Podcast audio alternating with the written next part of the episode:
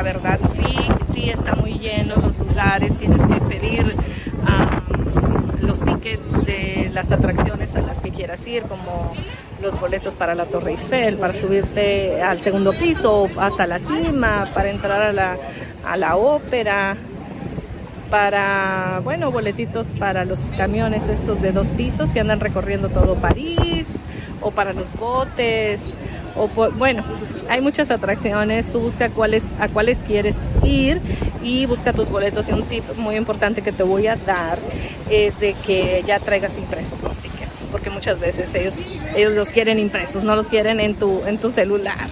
Así que bueno, también otro tip es que trates de hablar uh, francés y es que te sabes alguna que otra palabrita, los franceses lo aprecian mucho o español, si es que hablas español. Y bueno, ya en tercera instancia, pues el inglés.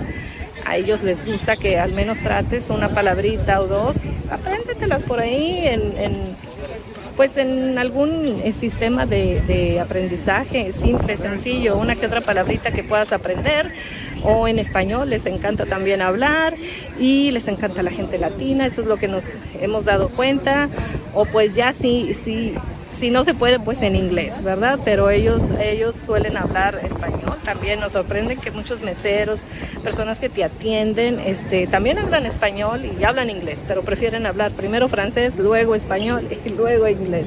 Eso es lo que nos hemos dado cuenta. Pues bueno, visita en Francia. Esto fue nuestra segunda edición de eh, este podcast. Nos vemos ahora, ¿saben en dónde? En Londres. De eso se tratará nuestro siguiente podcast. Gracias por acompañarme.